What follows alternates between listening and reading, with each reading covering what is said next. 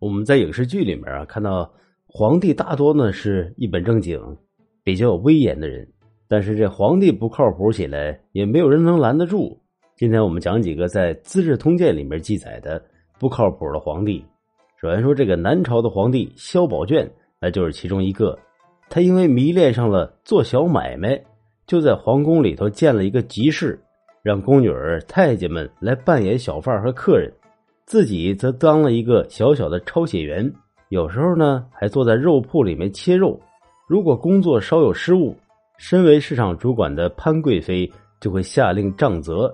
当然了，也不是真打，不过是做做样子。这萧贵妃坐着轿子巡视街道的时候，他就扮演忠实的奴才在旁边伺候。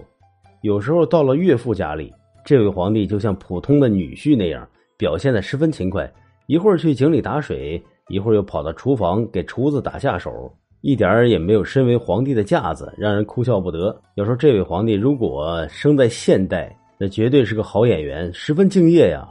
再来说说宋废帝刘子业，那也十分的无厘头。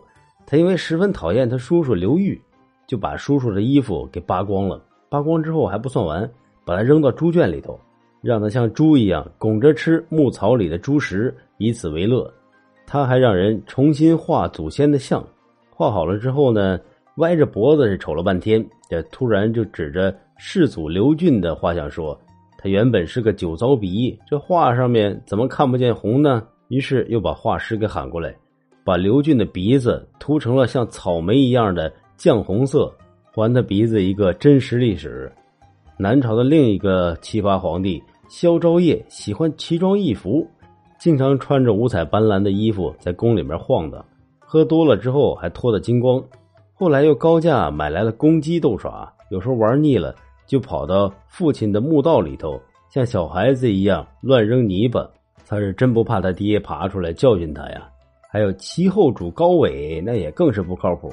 习惯了锦衣玉食的他，就在皇家的园林里面开设了一个贫困村自己穿着破烂的衣服。手里面还拿个破碗，到处的要饭吃。